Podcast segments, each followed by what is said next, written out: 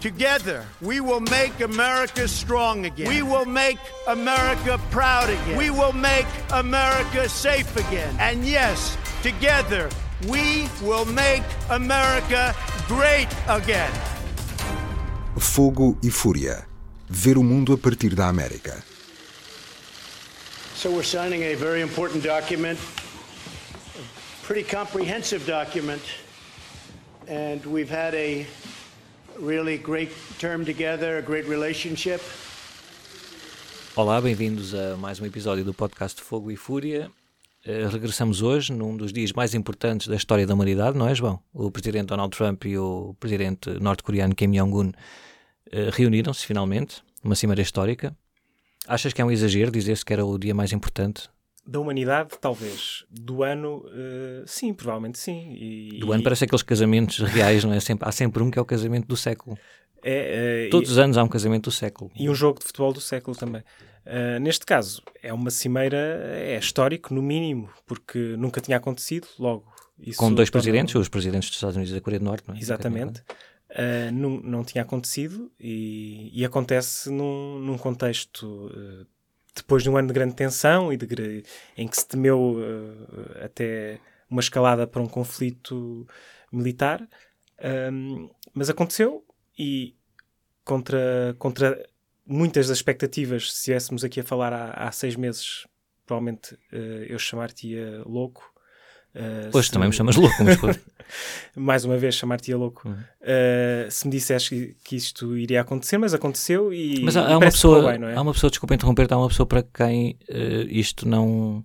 Parece que não era muito difícil de acontecer já há bastante, há bastante mais tempo, Donald Trump, não é? Que durante a campanha, em 2015 e 2016, disse várias vezes que não se importaria uh, Sim, próprio... se encontrar com o Kim Jong-un, que na altura toda a gente achava que isso era uma, mais uma parvoíce. Sim, sobretudo, uh, sobretudo era um, é um grande tabu não é? na, na diplomacia norte-americana, porque uh, normalmente o que acontece nestes, nestes uh, esforços, nestas iniciativas diplomáticas, é que com líderes tão antagónicos e tão, tão, tão diferentes. Eh, Estás a falar, em, em, teoria, do Presidente dos Estados Unidos e do e Presidente o, da Coreia do Norte, não abstrato. de Donald Trump. Sim, sim, em abstrato. Uh, o líder do chamado mundo livre, não é? Uhum. E o líder de um dos países uh, mais fechados, mais, mais opressivos uhum. e fechados e isolados uh, do mundo não têm tendência, não têm muitos pontos de contacto para, para, para se encontrarem diretamente. Normalmente o que acontece quando há necessidade de, de haver contactos entre estes dois países são normalmente canais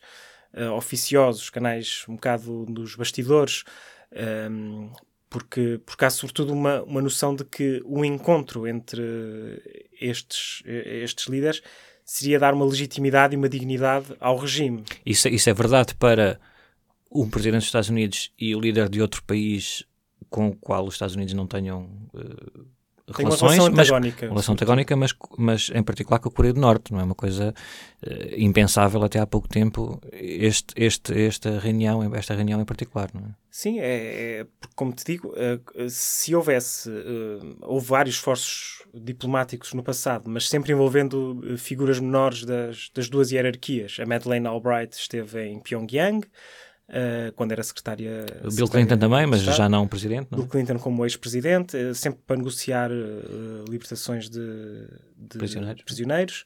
O paralelo mais que tem sido muitas vezes referido nos últimos tempos em, em, relação a este encontro é o de Nixon e de Mao em 72, que eram dois, dois os Estados Unidos e a China na altura maoísta, uhum. também um regime muito opressivo, muito fechado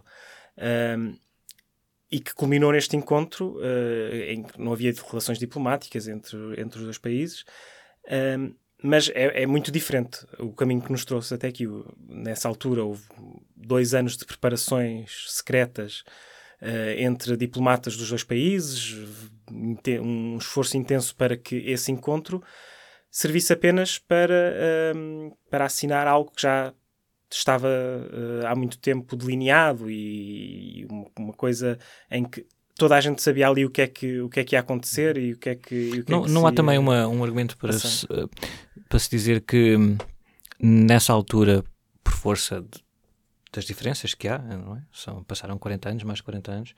Um, o conhecimento que se tem do adversário, neste caso, poderia ser menor na altura e daí exigir muito mais negociações, partir pedra muito antes e agora não, se calhar tão depressa como este aconteceu, não era uma questão de meses haver uma reunião entre dois presidentes, mas se calhar não seria uh, expectável estarmos à espera dois ou três anos de negociações árduas com vista a esta reunião. Pois, é, tudo é mais rápido, não é, hoje em dia.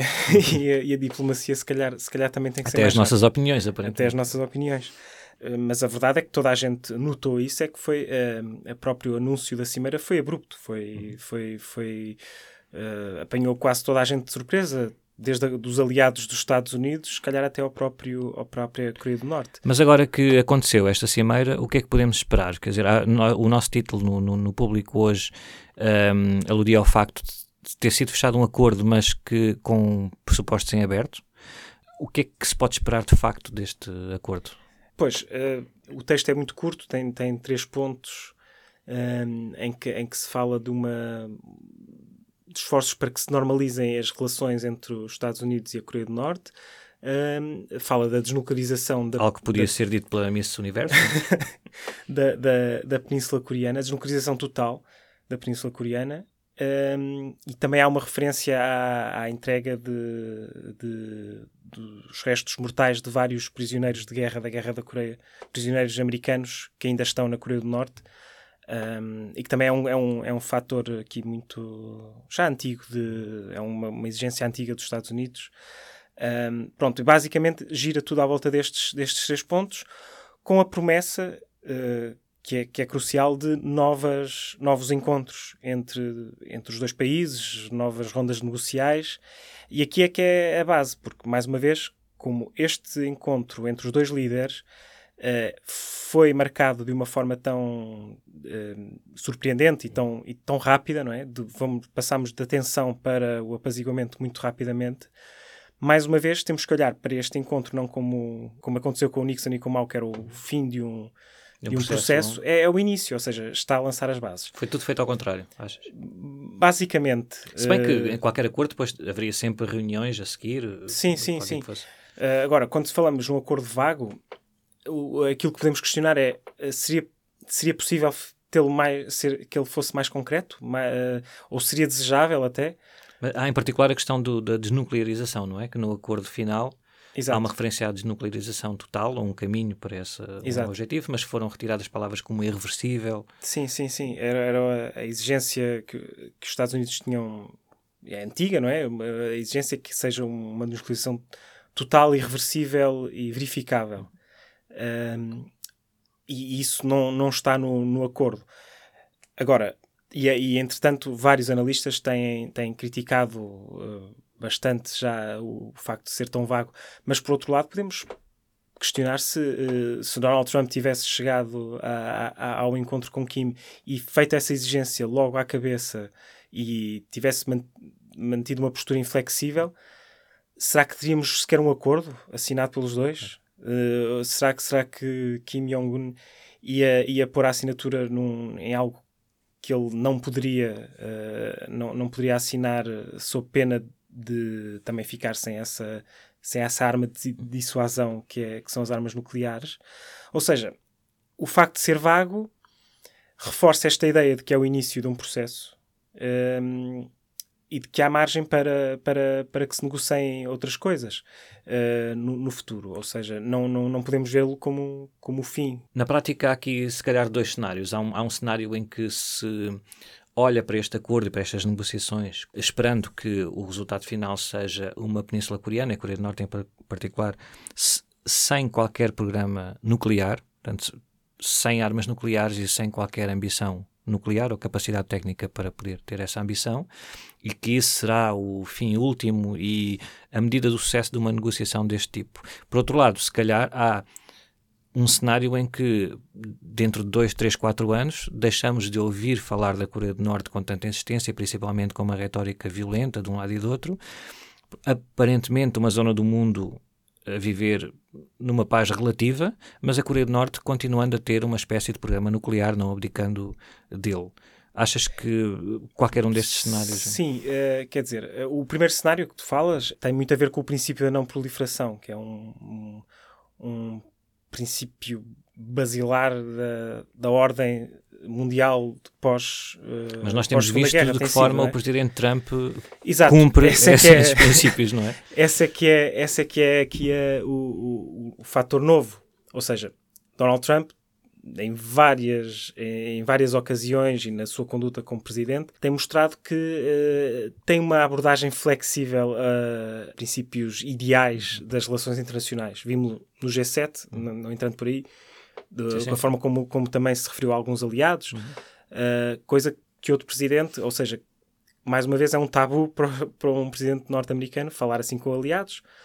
Também seria um tabu pôr em causa uh, o princípio da não proliferação nuclear, ou seja, é óbvio que uh, uma Coreia do Norte sem capacidade nuclear uh, seria um contributo muito maior para a segurança do regional e do mundo uh, do que. Não do ponto de vista da Coreia do Norte. Não, não, do ponto de vista da Coreia do Norte, mas talvez do, do, do resto.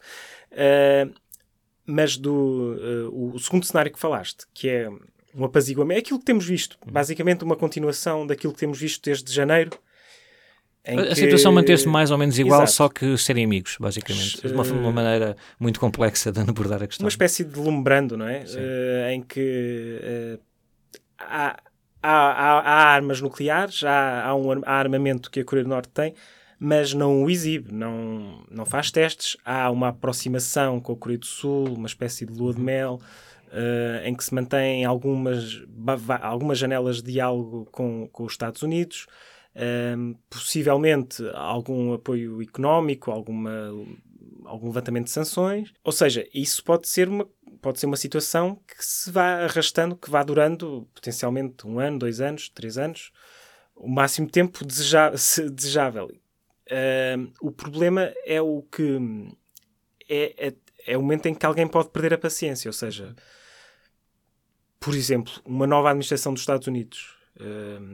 Imaginemos que Donald Trump não ganha as próximas eleições, ganha o candidato democrata, uh, e em que, que, é, em, em, e, e, pode haver uma mudança de abordagem. E isto é uma coisa que a Coreia do Norte fala muitas vezes, que é de não sabemos até que ponto é que podemos confiar em democracias, porque nas democracias tudo muda de uma, de uma maneira, Isto... de, uma eleição para a outra. Uh, e aconteceu Mas, assim, de facto, na Coreia do Norte não é esse problema. Na Coreia do Norte não é esse é problema. bastante fiável. como é que avaliamos esse segundo cenário?